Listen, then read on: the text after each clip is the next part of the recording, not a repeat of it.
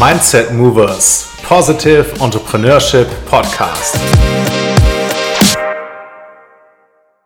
Herzlich willkommen zur zwölften Ausgabe des Mindset Movers Podcasts. Mein Name ist Arno Stoschek, ich bin Unternehmer und Coach und ich unterstütze andere Gründer und Unternehmer dabei, mehr Sinnhaftigkeit und mehr Purpose in ihr Unternehmertum und ihre Organisation zu bringen.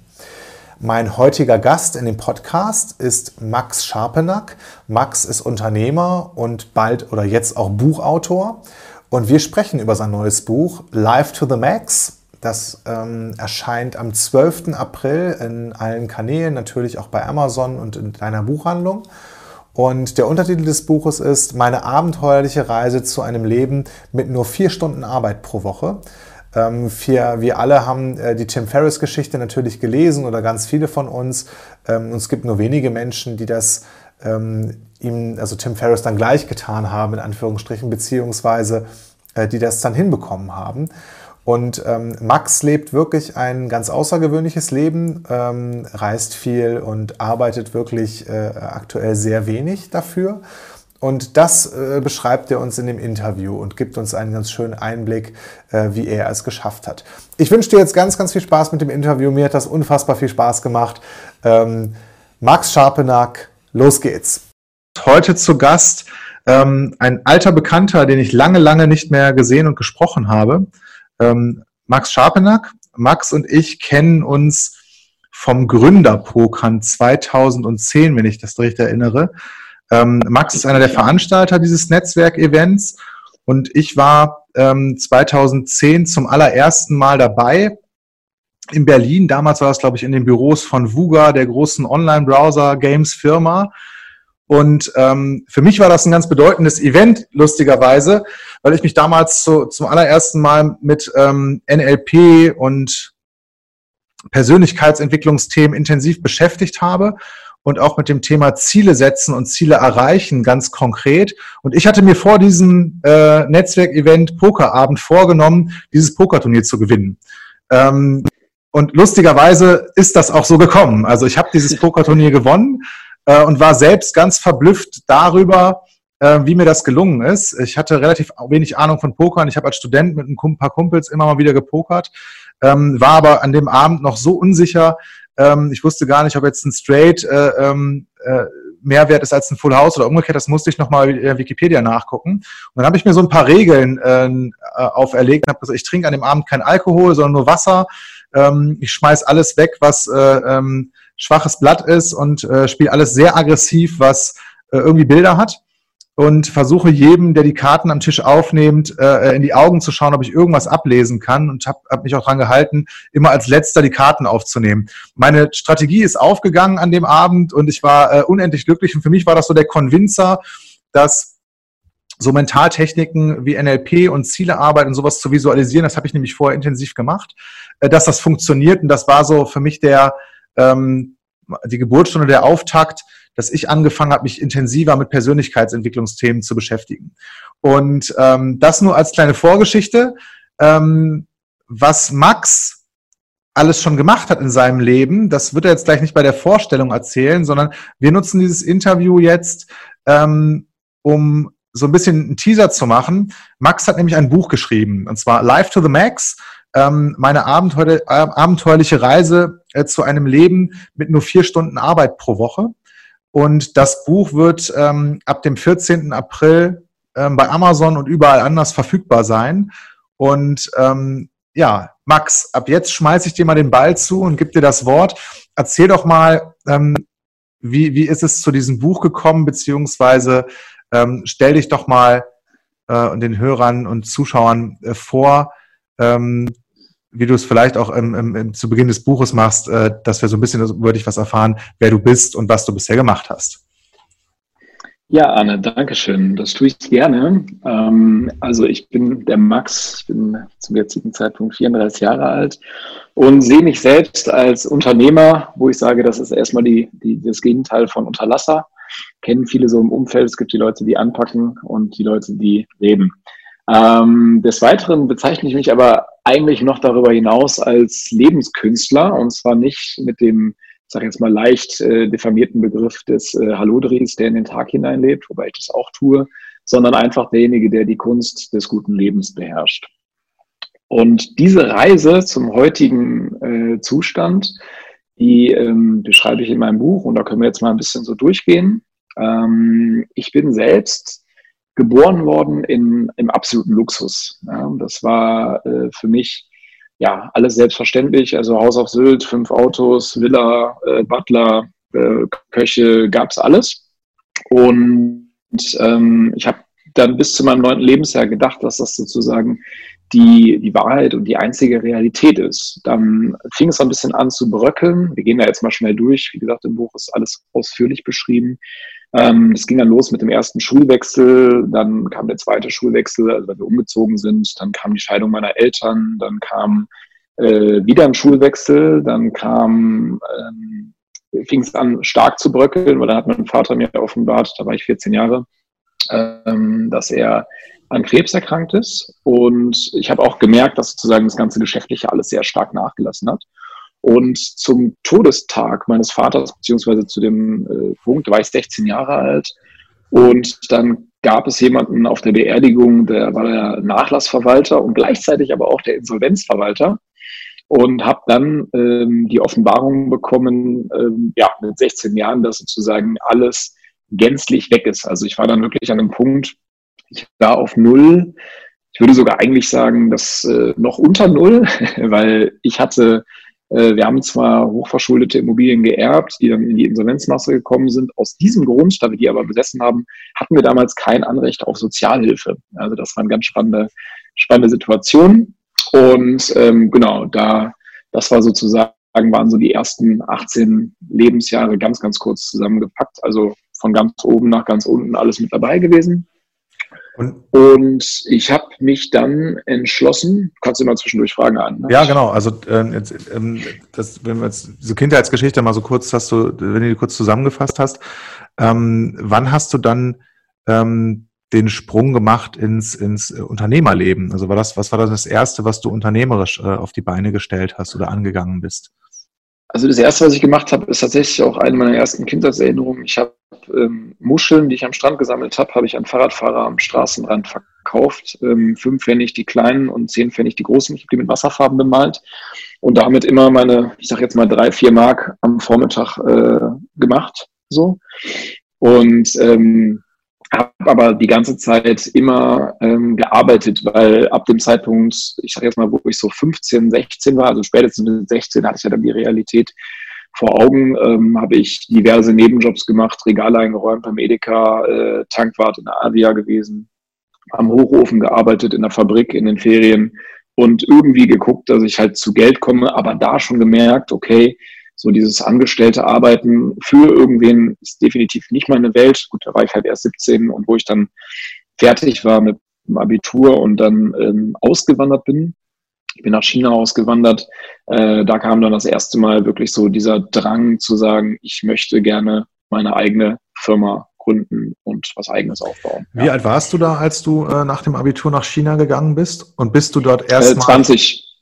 Bist du da erstmal mit der Intention hingegangen, nur eine Reise zu machen oder war von Anfang an klar, jetzt wandere ich aus? Und kanntest du China Nein, schon vorher? Ich hatte, ich hatte gar keine Intention. Ich hatte auch überhaupt gar keinen Plan. Ich habe ähm, mich einfach so vom Leben treiben lassen und mir gedacht, okay, also so jetzt so Neuseeland und Amerika, das machen irgendwie alle und ich möchte halt irgendwie was anderes machen und habe dann äh, ein Praktikum noch gemacht, direkt nach dem Zivildienst und habe dann äh, im Praktikum eine Vergütung bekommen. Das ist auch eine ganz krasse Geschichte, warum ich die bekommen habe, weil ich das damals dem, dem Chef der Firma offenbart habe, was sozusagen mein, mein Wunsch ist und dass ich gerne auswandern möchte und dafür halt ein paar tausend Euro brauche.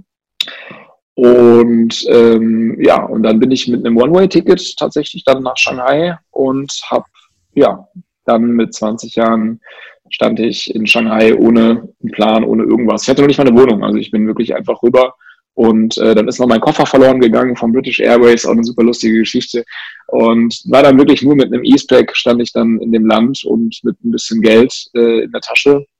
Und da musste ich halt, ja, ich sage immer so schön, äh, schwimmen lernen im, im Haifischbecken. Ja. Und äh, das habe ich dann auch getan. Dann ist relativ schnell nach einem halben Jahr schon die Überlegung zur ersten Firma gekommen, weil die Nebenjobs in Shanghai entweder mies bezahlt sind oder einfach ja nicht so cool sind. Und ja, das war so ein bisschen so der Hintergrund dazu. Was war denn die erste Geschäftsidee oder das erste Geschäft, was du dann in Shanghai aufgebaut hast? Erzähl uns mal davon. Also das erste Geschäft, also das erste nennenswert, ich habe mehrere Sachen äh, probiert. Und das erste, was dann wirklich äh, geflogen ist, äh, mir ist halt aufgefallen, ähm, über einen Schüler von mir, ich habe äh, Englisch unterrichtet und Deutsch unterrichtet dort an der Uni, habe mich da so ein bisschen reingemogelt, auch eine ganz witzige Geschichte, habe mich da als äh, falscher Lehrer ausgegeben, so Catch Me If You Can Style und hab, ähm, bin über den auf eine Schneiderfamilie gekommen, also auf seine Familie und habe dann gedacht, hey krass, ja, so ein maßgeschneiderter Anzug oder ein Hochzeitskleid können die mir irgendwie für unter 50 Euro machen. Und in Deutschland wäre das ja alles nicht bezahlbar. Und dann habe ich mir einen Partner gesucht, äh, den ich noch kannte von einem Assessment Day von der Apps in Österreich-Winkel, der neben mir geparkt hat. Den habe ich dann über Skype äh, angeschrieben und gesagt, ich habe die Geschäftsidee des Jahrhunderts lass uns doch mal äh, maßgeschneiderte Businesswear und Weddingwear aus China exportieren.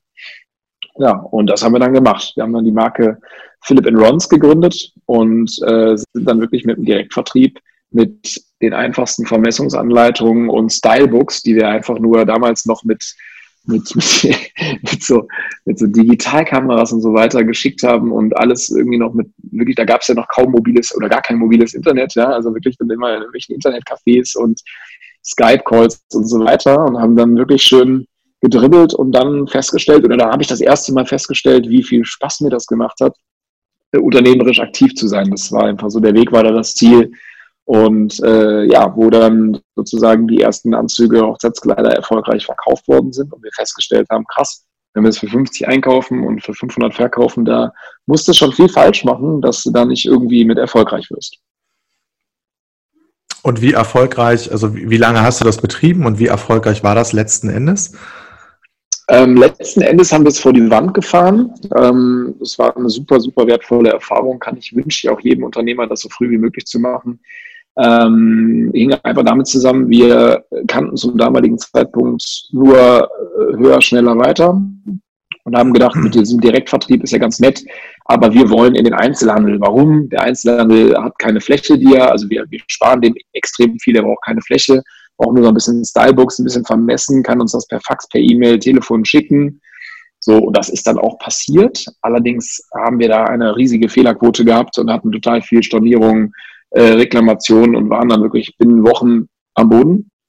Und äh, das war eine ganz tolle Erfahrung, weil ich festgestellt habe, dass A, das Leben wunderbar weitergeht. Also wunderbar, dreht, die Welt dreht sich einfach weiter.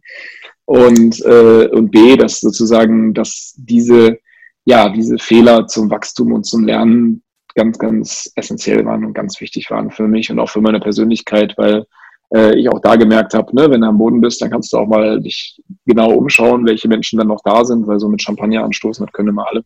Und äh, dass das Bier dann mit dem Kumpel auf der Couch, bei dem man dann wohnt, schmeckt genauso gut wie irgendwo ein teures in irgendeinem Club. Also äh, das hat dann sehr, sehr viel mit dann, ja, Demut und auch Perspektive zu tun und Akzeptanz natürlich am Ende des Tages, was eine extrem wichtige Eigenschaft aus meiner Perspektive als Unternehmer oder auch generell im Leben ist. Und danach hast du das ähm, auch nicht wieder versucht, nur über Direktvertrieb weiterzuführen, sondern dann war für dich das Thema Anzüge und Brautmoden durch, ja?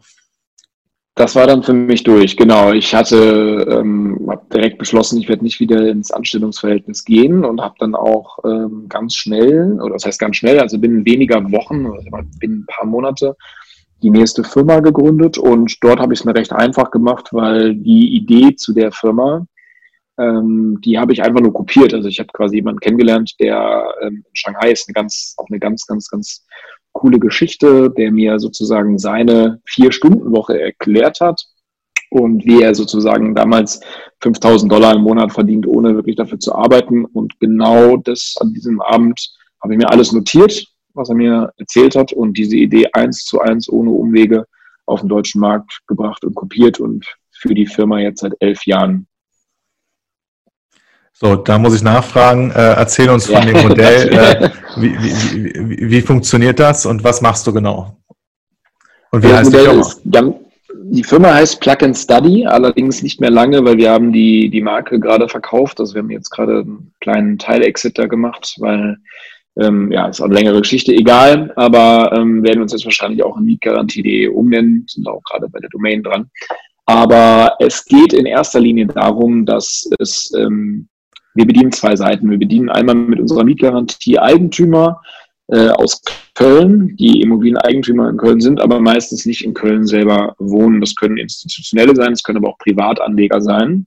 Und wir, wie der Name schon sagt, Mietgarantie, garantieren denen monatlich ihre Miete zu bekommen. Dieser Mietzins wird festgelegt und wir ähm, kümmern uns um die Wohnung, also vermieten sie sozusagen weiter es gibt dann auch immer ein Exposé für den Eigentümer, dass der genau weiß, wer da drin ist. Und wir investieren immer richtig gutes Geld auch in die Wohnung, indem wir sie richtig schön möblieren und schick machen und vor, also in den meisten Fällen an ausländische Stipendiaten, Studenten, Praktikanten, Experts vermieten. Und äh, da waren wir halt damals sehr weit voraus, weil das haben früher in Deutschland kaum welche gemacht, dass sie überhaupt möbliertes Wohnen angeboten haben.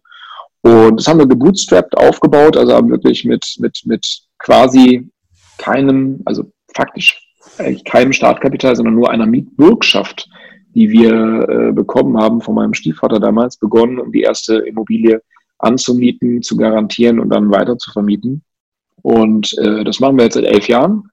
Ist ein Mitarbeiter, ist ähm, ja mittelhoher sechsstelliger Umsatz und ist super gut. Und das ist jetzt meine Vier-Stunden-Woche quasi gewonnen, geworden. Ja. Das finde ich total spannend, ähm, vor, vor, allem, weil es dir gelungen ist, das mit sehr wenig Zeiteinsatz zu machen und ähm, in Anführungsstrichen zu automatisieren über diesen einen Mitarbeiter. Also es ist zumindest für dich äh, automatisiert, ja. du bist die Arbeit los, ähm, wird immer noch manuell gemacht. Äh, wie hoch ist denn der Spread, den, den man ähm, erreichen kann zwischen einer unmöblierten Wohnung und, und ähm, eine möblierten Vermietung auf, auf Zeit. Also einfach, dass ich ja, es kommt sehr stark darauf an, also das ist sehr schwierig so zu pauschalisieren, weil es kommt halt einfach darauf an, so wie alles, du machst dein Geld immer im Einkauf und wenn wir, ich sage jetzt mal, für 8 Euro kalt in Köln einkaufen, dann äh, schaffen wir es dann auch auf 14 Euro dann halt irgendwie hochzugehen, was immer noch supermarktkonform ist und wir nutzen dann halt, also das kommt echt total auf den Eigentümer an und total darauf auch an, wie haben wir verhandelt. Aber das, das ist, ist auf jeden Fall ordentlich, ja. Okay. Ähm, so, das war die, und wie alt warst du, als du die Firma gegründet hast? Das hast du noch in Shanghai gelernt von dem ähm, äh, Richtig, Mentor. Genau. Du kannst doch noch mal kurz sagen, wie lange war das denn her, dass du selbst äh, Tim Ferriss Vier-Stunden-Woche gelesen hast und überhaupt äh, diese Frage, die entstanden ist, dass du so etwas also die, für dich aufbauen Die Frage ist, die Frage ist mir entstanden. Das Buch haben wir wahrscheinlich alle gelesen. Ja? Ich habe das Buch das erste Mal gelesen. Äh, ich glaube, es war jetzt 14 Jahre her, circa ungefähr. Und da ist mir sozusagen die ähm, äh, ich fand es eine schöne Utopie, muss ich sagen, mhm. wo ich es gelesen habe, weil es war für mich total absurd. Umso dankbarer war ich aber, wo ich jemanden kennengelernt habe, der es halt eben umgesetzt hat, hat und ähm, und ich kann halt jetzt sagen, ich habe es tatsächlich auch zu 100 Prozent, ich sage jetzt mal, es hat natürlich sieben Jahre gedauert, bis ich ungefähr an dem Punkt war, aber jetzt alles so automatisiert, dass, ähm, ja, es sind eigentlich nicht mal vier Stunden. Ich mache vielleicht zwei Stunden die Woche was für die Firma ähm, und davon halt mehr als gut leben kann. Ja, absolut. Aber klar, also das ist ungefähr 14 Jahre her, dass ich es gelesen habe. Äh, ich habe es tatsächlich noch einmal gelesen, also einmal habe ich mich noch mal reingelesen so über so ein paar Sachen. Ähm, und äh, ja, und mir, mir hat es gut gefallen, äh, dahingehend, dass es sozusagen Teilaspekte gibt zur Umsetzung und dann auch irgendwo meine Nische gefunden, die dann halt eben wenig zeitintensiv ist, um es halt umzusetzen. Ja. Und ähm, ab welchem Zeitpunkt konntest du dich schon mehr aus der ähm, Mietgarantiefirma rausziehen, sodass du wieder Freiraum für andere unternehmerische Aktivitäten hattest? Machen wir das? Äh, tatsächlich, tatsächlich die ganze Zeit, weil ich habe das mit einer Geschäftspartnerin zusammen gegründet und sie war sozusagen diejenige, die den Löwenanteil an Aufbauzeit, nicht Leistung, sondern Zeit reingebracht hat. Ich glaube, Leistung haben wir das ganz gut geteilt und ähm, ich habe aber genau parallel zu der Firma das von dir eingangs angesprochene Gründerpokern gegründet. Und zwar, weil ich kein Netzwerk hatte. Ich hatte einfach nicht über Netzwerk verfügt. Und dann gab es eine ganz lustige Geschichte. Ich war bei einem äh, Xing Networking Cologne Business Abend und habe äh, ja, habe dann halt festgestellt mit den Leuten, mit denen ich da gesprochen habe, weil ich wollte ja mein Netzwerk erweitern. Das waren halt alles irgendwie Vertriebler, was auch nicht schlimm ist. Also es soll jetzt gar keine nicht despektierlich gegenüber Vertrieblern sein oder Versicherungsvertretern oder Vermögensberatern, aber ich hatte zu dem Zeitpunkt überhaupt kein Geld, um Vermögensberater in Anspruch zu nehmen. Versicherungen konnte ich mir auch keine leisten und Vertrieb, also was verkaufen konnten die mir auch nicht. Und dann bin ich hergegangen und habe diesen, es gab damals eben diesen Regionalmanager Xing Köln, ich weiß gar nicht mehr, wie der heißt, ähm, der hat aber auf jeden Fall über 100.000 Kontakte auf Xing damals, fand ich ganz, ganz sehr bewundert. Und habe dem gesagt, hey, hör mal zu, ich bin hier bei deiner Veranstaltung das zweite Mal und die laufen mir nur Leute um, die eigentlich gar nichts zu kamellen haben. Wäre das nicht viel cooler, wenn man Leute einlädt, die wirklich schon was gegründet haben? Und dann sagte er relativ so lapidar zu mir, ach, weißt du was, Junge, ähm, zu meinen damals, 22 war ich da, oder ja, doch 22, äh, sagte dann, gründe doch einfach deine eigene Netzwerkveranstaltung. Und in dem Moment hat es bei mir im Kopf Klick gemacht und ich habe gesagt, ja klar, logisch, ja, äh, mache ich. Und ähm, habe mich dann damals mit dem Philipp Mühlbauer, mit einem ganz engen Freund zusammengetan und wir haben dann das äh, Konzept zum Gründerpokern in Las Vegas entdeckt, weil wir festgestellt haben, hey, äh, hier äh, reden ja alle untereinander an den Tischen und wir sind dann hergegangen und haben einfach alle CEOs, die wir in der Liste von damals ähm, Gründerszene und von deutschen Startups gefunden haben, haben wir so lang mit drei Tages Premium-Mitgliedschaft von Xing angeschrieben, bis wir von Xing gesperrt worden sind wegen äh, Spam.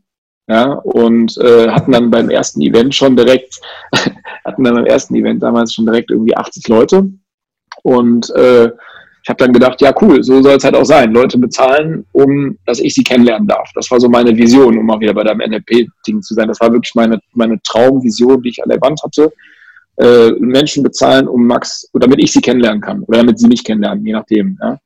Und dass ich ihnen natürlich auch einen schönen Abend bieten kann. Ne? Also das war, ähm, war für mich auch ein ganz wichtiger Punkt und der ist halt auch dann schnell eingetreten und halt bis heute, gut, jetzt gerade in der jetzigen Zeit waren natürlich keine Events, aber sonst einfach immer, immer ausverkauft, immer volles Haus und ähm, immer ganz tolle Leute, muss ich sagen. Ja, habe darüber ganz viele kennengelernt, unter anderem ja dich und ähm, bin froh. In welchem Turnus findet das mittlerweile statt? Ich war schon relativ lange nicht mehr da und hätte auch mal wieder Bock.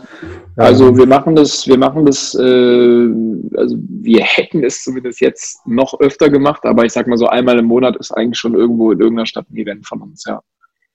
Nun kann man einfach auf Gründerpokern bei Facebook oder auf der Seite schauen, da gibt es eigentlich immer einen Kalender, der das widerspiegelt. Und wir sagen halt auch nach wie vor, wir wollen sehr preisbewusst sein, dass sich halt jetzt nicht nur große Gründer was leisten können, sondern auch vielleicht die Ein-Mann-Bude, die gerade anfängt und sagen dann halt, hey, ne, für 60 Euro netto bist du dabei und kannst auch noch Preise gewinnen, so wie du den Fernseher damals oder ein iPad, ich weiß gar nicht mehr, ob du Fernseher warst.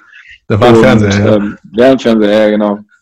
Und äh, ja, also vor dem Hintergrund sage ich nach wie vor, total geile Veranstaltungen, stehe da voll hinter und mir macht es halt echt total viel Spaß. Ja, ja schön. Ich, äh, mir hat es auch riesig Spaß gemacht und äh, wie ich das eben eingangs schon gesagt habe, war das für mich ein ganz bedeutsames Event und ich würde das auch gerne in Anbetracht dessen nochmal huldigen und ähm, okay. also sobald hier ja. die, die, die Ausgangs-, äh, die Homeoffice-Zeit durch Corona ähm, beendet ist, äh, melde ich mich mal für das nächste Gründerpoker an. Auf jeden Fall, danke dir, freue ich mich. Erzähl mal, Max, wie ging es dann, äh, wie ging's dann weiter? Ähm, es ging weiter. Ich habe dann 2011 äh, hat der Wind mich nach San Jose, äh, also wem das nichts sagt, ist im Silicon Valley, direkt bei Palo Alto, wo auch Facebook und Co. sitzt, getrieben, weil auch da meine Vision war, ich wollte unbedingt mal ins Valley, warum auch immer, ich wollte dahin.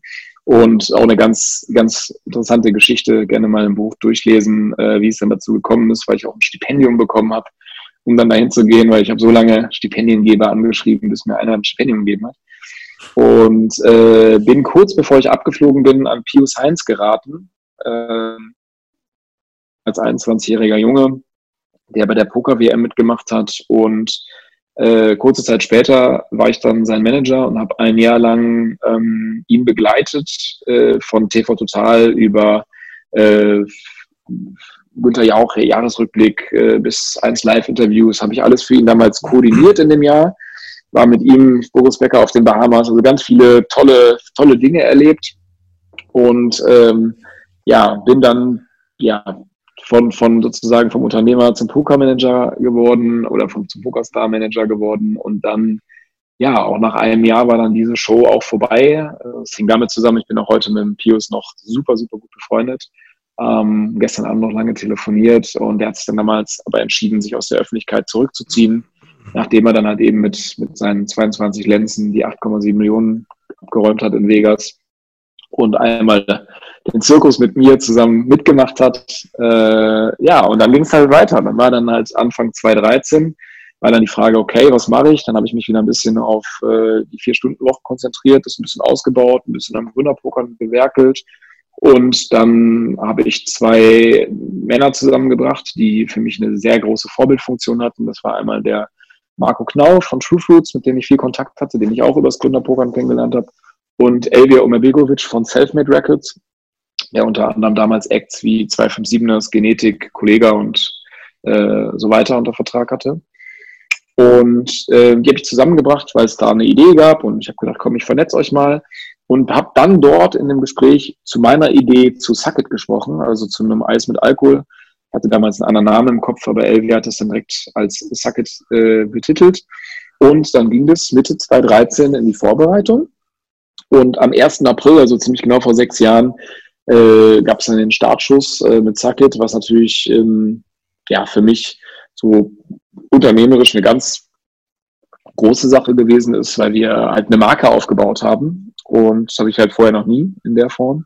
Und bin dann, ähm, ja, also von Mitte 2013 bis Mitte 2017 war ich dann komplett mit Zacket beschäftigt und bin dann Mitte 2017 dort ausgestiegen nach allen Höhen, nach Höhle der Löwe, Höhle, Höhle des Löwen, wie es damals hieß, das Format und äh, bundesweite Listungen in ganz vielen Supermärkten von Hit, Real, Handelshof, Edeka, Rewe und ganz vielen Festivals, die wir bespielt haben. Also dort auch ganz, ganz viel gelernt und ähm, wir sind dann aber Mitte 2017, weil wir unterschiedliche Auffassungen bei ein paar Themen waren, sind wir dann getrennte Wege im Positiven gegangen. Und genau dann bin ich an den Punkt gekommen, dass ich gesagt habe, okay, das reicht. Jetzt reicht's mit der ganzen äh, großen, diese ganzen großen Pläne und große Unternehmertum und so weiter war dann für mich auf einmal überhaupt kein Thema mehr und ich habe mich auf mich konzentriert und auf mein Leben und auf meine, auf meinen, ja, auf mich, ja, was ich davor sehr lange Zeit nicht getan habe. Ähm, kannst du mal ein bisschen, ein bisschen herleiten oder erzählen, wie es zu dieser Entscheidung gekommen ist und wie du das heute, also wie du das heute lebst und umsetzt oder danach umgesetzt hast, dich auf dein Leben zu konzentrieren? Also naja, ich habe ich hab das Gefühl, also ich kann ganz viel, ganz viel bei Menschen nachvollziehen, wenn ich die so sehe, weil ich war damals in einem, in einem, in einem Moment, der, äh, ich war Ende 20 und ähm, gutes Geld verdient. Die Marke war überall bekannt. Also meine Marke kannte jeder. Dazu hatte ich noch was Gründerpokern und Plug and Study. Ich hatte, war quasi, weiß ich nicht, wie man das nennt, äh, Serial Entrepreneur. Ja, so, so, so ein äh, ja, wirklicher Halodri, der Hans Dampf in allen Gassen war und ähm, aber überhaupt keine Zeit für sich selbst hatte. Und ähm, bin dann von Event zu Event, von Festival zu Festival gesprungen und ähm, nach dem Austritt bei Sucket äh, habe ich gesagt, komm, ich äh, fahre jetzt erstmal Gibt es die Marke heute noch? Also äh, ist das nach wie vor ähm, im Handel und, und Die gibt es noch, aber das ist, ich sage jetzt mal, ein, ein, totes Schiff. Das hat sich, das hat sich danach, ähm, gab es viele Ideen, Versuche, woraus, woraus ich mich aber auch bei allem hinausgehalten habe oder rausgehalten habe zum größten Teil. Und ähm, ja, vielleicht. Also die Firma existiert noch, aber der Erfolgspfad hat sich nicht fortgesetzt, ja? Nein, nein, überhaupt nicht, gar nicht. Nein. Und ob okay. das jetzt an mir lag, dass ich gegangen bin oder nicht, das sollen andere beurteilen, aber das, ähm, es hat einfach so ein bisschen an das Herz der Firma gefehlt und ähm, ja, ich finde es halt, ich schaue mit einem lachenden und weinenden Auge auf die Zeit zurück. Also es war definitiv auch da richtig und gut und wichtig. Und ähm, genau, auf jeden Fall war ich dann ähm, äh, auf Sylt und habe äh, mir war in den Dünen, habe meinen Flensburger irgendwie aufgehabt, meinen Rucksack und dann habe ich einfach mal aufgeschrieben, was so gerade überhaupt der Ist-Zustand meines Lebens ist. Also was ist denn jetzt gerade überhaupt?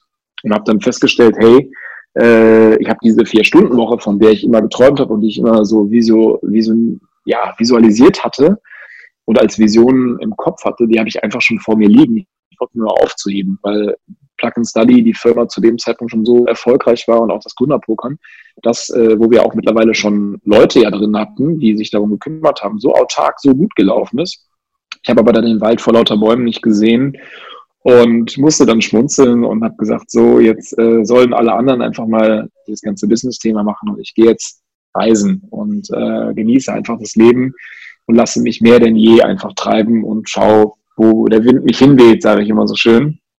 Und das habe ich dann äh, seitdem bis heute auch sehr gut durchgezogen, weil ich jetzt einfach genau das mache, was mich glücklich stimmt, was mir Freude macht. Und habe dann aber auch in der Zeit danach, äh, weil das viele immer interessiert, ja, ich habe dann in der Zeit auch tatsächlich mehr Geld verdient als vorher, ähm, weil sich halt die Dinge ergeben haben und auch weil ich dieses Vertrauen irgendwie ins Leben dann so stark entwickelt habe, dass halt alles gut und richtig ist. Äh, und das ist mir dann aber auch retrospektivisch äh, an diesem Tag, es war wirklich wie so eine, nicht Erleuchtung, aber so ein, ja, es ist so eine Klarheit einfach reingekommen in mein Leben. Und auch, dass ich das alles äh, nie wieder machen werde, so. Weil ich am Leben stark vorbeigelebt habe, eine Zeit lang, ja. Und wie machst du es heute? Du hast gesagt, du bist in den letzten zwei Jahren, so im Vorgespräch haben wir da kurz drüber gesprochen, ähm, bist du so 14 Monate gereist. Ähm, jetzt bist du von den Reisen irgendwie zurück. Ähm, was, ja, was hast du als, was hast du vor? Du hast gesagt, jetzt, es wird nicht die, die nächste Unternehmung geben, die du gründest, sondern du fühlst dich wohl mit, ja. mit deiner, ähm, mit deiner Rolle ähm, oder ja, das jetzt so leben naja. zu können, was auch der Untertitel deines Buches ist, also dein Weg hin zu, äh, zu vier Stunden Arbeit pro Woche. Ähm, ja. Womit ähm, ja, verbringst du deine Zeit? Also jetzt ähm, in den letzten zwölf Monaten war es tatsächlich so, dass ich viel auf den Reisen ähm, mich damit auseinandergesetzt habe, wie ich sozusagen das Buch so gut und toll wie möglich schreibe. Und es war für mich einfach ein Projekt, wo ich gesagt habe, ich lasse mir da auch genau meine Zeit so lange, wie ich möchte. Und äh, ich mache alles auch in meinem Tempo. Also das heißt, dieses Stressreduzierende, ähm, ich will jetzt nicht sagen, dass es ein Dalai Lama-Level hat, aber es ist halt so minimal mittlerweile, dass mich jetzt auch aus der Ruhe einfach nichts mehr bringt. Also das ist so, egal welche Nachricht, wobei ich auch dazu sagen muss, ähm, eine der wichtigsten Entscheidungen meines Lebens war, vor circa fünf Jahren äh, gänzlich allen Medien abzu, mich abzuwenden. Das heißt, äh, keine Nachrichten, kein Radio, äh, kein TV. Also überhaupt nicht auf Null runtergefahren, also wirklich auf Null. Kann auch jedem das nur empfehlen, weil das bringt so viel Ruhe und so viel Gelassenheit und glaubt mir, äh, ihr verpasst überhaupt nichts, gar nichts. also ich kann das, das da kann ich, da kann ich direkt mal einhaken. Ich mache das auch schon seit seit Jahren, ich sieben, acht Jahre. Ich habe das mal irgendwann äh, auch inspiriert von von irgendeinem Seminar ähm, mal kennengelernt, das Thema Nachrichtendiät. Und ich war vorher, hatte ich auch so einen Glaubenssatz, ich muss gut informiert sein, auch über das politische Geschehen und ähm, was das für mich vor allem gebracht hat, diese Nachrichtendiät, ist, ist mich weniger mit Angst zu umgeben, weil die Nachrichten, die wir hören, sind ausschließlich schlechte Nachrichten. Und das ist totales Arousal im Kopf und ständige Ablenkung. Also, ähm, und wenn ich mir das heute auf die, aus der Distanz angucke, kann ich gar nicht fassen, ähm, wie aberwitzig und irrsinnig diese Nachrichten strukturell aufbereitet sind. Also es ist halt wirklich, äh, ich kann es gar nicht ertragen. Ne? Also ähm, das kann auch niemand, der klarem Geist ist, der nicht in der Ablenkung und so tief in der Matrix drin ist. Also die Leute, die das die, die einmal rausgegangen sind, verstehen das dann auch überhaupt nicht, dass sie da so lange drin bleiben konnten. Das ist ja bei vielen Dingen so. Ähm, und ja, das hat bei mir auf jeden Fall zu immens viel Ruhe und Gelassenheit geführt, weil es kommt sowieso so, wie es kommt und es ist auch gut. Und die Dinge, die ich, ich bekomme ja mit, also ich bin jetzt zum Beispiel vor ein paar Tagen nach Holland gefahren und war dann kurz noch am Telefon mit einem Freund und der sagte, ah, du darfst gar nicht nach Holland wegen Corona und da war ich schon über die Grenze. Und keine Ahnung, das interessiert mich auch alles überhaupt nicht, weil die, die, die Änderungen, die sozusagen draußen passieren, glaubt mir wirklich, äh, weil ich verstehe diese Angst auch der, der, der Informationen, die sozusagen fehlen könnten, wobei sie ja in der Regel sowieso alle gelogen sind, aber das ist ein anderes Thema. Ähm, und äh, selbst das Wetter stimmt nicht. Vielleicht die Fußballergebnisse, das ist vielleicht nur das Einzige. Aber ähm, das, das bringt einfach so viel Gelassenheit, ruhiger Schlaf und ähm, ja, einen klaren Kopf. Mhm. Ähm, was tust du, also hast du, hast du irgendwelche Routinen, die du, ähm, ich meine jetzt nicht die klassische Morgenroutine, sondern hast du Dinge jetzt in dein Leben installiert, beispielsweise, wenn du sagst, viel Schlaf, pünktlich schlafen zu gehen oder ähm, wie betreibst du konkret Selbstfürsorge? Also was machst du? Also Selbstfürsorge, Selbst, genau, also Selbstfürsorge, also ich umgebe mich überhaupt nicht mehr mit Menschen, die ich nicht mag. Das ist so der Schlüssel, was Personen betrifft. Also ähm, es gibt eine ganz einfache Personenmeditation, muss man jetzt auch gar nicht viel sich mit Meditation auskennen, sondern einfach mal sich hinsetzen, die Augen schließen und einen Zettel und einen Stift links daneben und dann äh, sich erstmal ein bisschen auf den Atmen konzentrieren, zwei, drei Minuten, dass man so ein bisschen klar ist. Und dann sucht, ruft man sich eine Person, mit der man Kontakt hat, in Gedanken, stellt man sich die vor. Und dann einfach mal zu fühlen, was, fühl, was fühle ich, wenn ich die sehe oder vor meinen geistigen Augen sehe. Und wenn bei mir nicht die Reaktion kommt, ich freue mich und würde jetzt am liebsten auf die Person zulaufen und mit der sprechen, sie umarmen, was auch immer. Wenn das nicht der Fall ist, habe ich mit dieser Person keinen Kontakt mehr. Gar nicht. Null. Überhaupt nicht. Fliegt sofort raus. Egal, ob da wirtschaftlich irgendwas erfolgreich mit ist. Egal, fliegt einfach raus. Ähm, das ist sozusagen äh, das, was jetzt andere Personen betrifft. Dann ist es mir sehr wichtig, viel Zeit für mich zu haben. Bedeutet, ähm, immer wieder, also mindestens alle zwei Tage raus in den Wald, mit dem Fahrrad, mit dem Auto, mit der Bahn, wie auch immer, einfach in den Wald rausfahren, zwei, drei, vier Stunden, einfach spazieren gehen, die Bäume anschauen, die Knospen anschauen, wie sie blühen und sich selbst, das ist für mich ein ganz großer Schlüssel, nicht so wichtig nehmen. Das bedeutet nicht zu sagen, dass man sich nicht selbst liebt, sondern einfach zu verstehen, dass wir nicht, also alles dreht sich weiter, alles dreht sich weiter. Ich kann auch mal, äh, kann auch empfehlen, mal Handy-Detox zu machen, mal eine Woche gar nichts anzumachen und äh, viele drehen dann durch, stellen aber nach dieser Woche fest, dass sich 90 Prozent der Anfragen und Anrufe selbst erledigt haben und dass sie einfach nicht so wichtig sind, wie sie denken. Auch nicht im Unternehmen, nirgendwo. Ich habe die, die Erfahrung wirklich mehrfach gemacht. Vielleicht liege ich auch falsch und es ist nur bei mir so, dass ich dann nicht so wichtig war. Aber ähm, erfahrungsgemäß ist das bei anderen der Fall. Dann das Thema Ernährung. Also ich lebe jetzt selbst seit ja, so circa acht Jahren ähm, vegetarisch, überwiegend äh, auch vegan, also jetzt nicht nur. Ich esse auch mal gerne guten Käse. Ähm, aber sich darüber Gedanken zu machen, und da steht sozusagen für mich so dieses Thema Bewusstsein an oberster Stelle, was führe ich meinem Körper zu? Möchte ich jetzt wirklich, dass ich sage, ich äh, nehme halt irgendwie äh, ein Stück DNA zu mir, wo äh, äh, unendliche Qualen, Antibiotika und ähnliches durchgestanden sind, weil ähm, da, wenn der Mensch den Verstand ausblendet da und wirklich mal ins Bewusstsein reingeht, dann äh, kann er sich überhaupt nicht mehr schaden, weil dann gehst du auch nicht mehr her und trinkst irgendwie ganz viel Zuckerscheiß oder isst bei McDonalds, weil das willst du gar nicht. Das ist ja dein Körper, das ist ja dein Kapital und das ist das, wo deine Seele drin sich aufhält. Ja, ähm, und da ja, kann ich jedem wirklich den Rat geben, gutes, frisches, wenig zu essen. Also ich esse auch sehr wenig. Ich esse sehr bewusst und sehr wenig. Ähm, also nicht, wenn ich, äh, wie sagt man, Hunger, sondern Appetit habe. Ich weiß gar nicht genau, wie jetzt die richtige Reihenfolge ist. Ähm, aber das äh, reduziere ich wirklich, da, da diszipliniere ich mich auch sehr stark. Und das sind so äh, die drei Aspekte. Und dann auch natürlich das Thema Schlaf. Ich schlafe sehr viel, also genauso wie es mein Körper braucht, äh, schlafe ich und ähm, schlafe dann auch sehr gut und sehr ruhig. Ja. Ähm, was tust du oder tust du regelmäßig etwas dafür, um dich noch ähm, persönlich weiterzuentwickeln, irgendwie neue, neue Bereiche, neue Horizonte, neue Themen für dich zu eröffnen? Also liest du viel oder ähm, besuchst du Seminare oder äh, suchst du dir Mentoren? Gibt es sowas, dass du das du Ja, also ich, ich lese grundsätzlich ganz viel.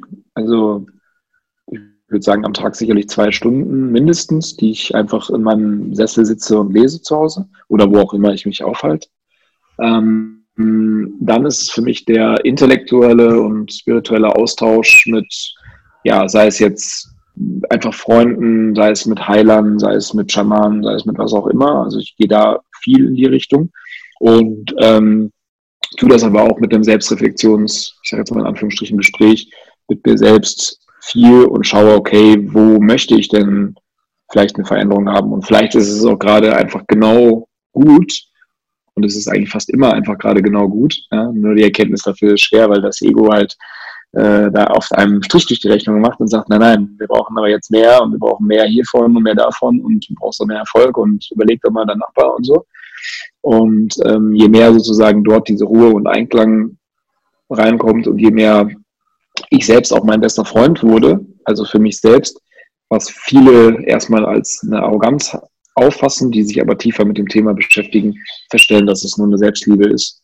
Und ähm, ja, also dahingehend, klar, also so wie wir uns jetzt gerade eben auch wieder ausgetauscht haben, auch bevor es jetzt losgegangen ist, ähm, das, das tue ich, tue ich viel und tue es auch total gerne. Du hast eben gesagt, du bist aus diesem, das hatten wir im Vorgespräch auch, also deine erste unternehmerische äh, Tätigkeit, als du dich auf den Weg nach China, Shanghai gemacht hast, um dann ähm, dort dieses, dieses Braut- und, und Anzuggeschäft aufzumachen. Die Intention, die Absicht dahinter war, du wolltest unbedingt erfolgreicher Unternehmer sein und auch ein Stück weit das kompensieren, was du dann in der Zeit, ähm, als nachdem mein Vater verstorben war, an Mangel erlebt hast.